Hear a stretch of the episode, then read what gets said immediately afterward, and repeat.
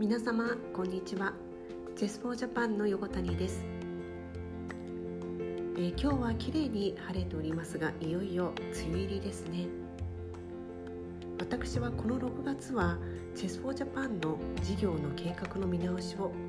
図っております。思ってた以上にですね時間がかかっておりまして6月の終わりぐらいまでになりそうですが幸いなことに経営支援をしてくださる方また家族でも手伝ってくれるものが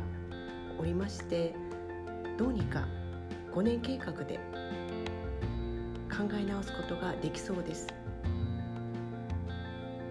チェスでも対局を見るということを私は結構難しく思っておりますが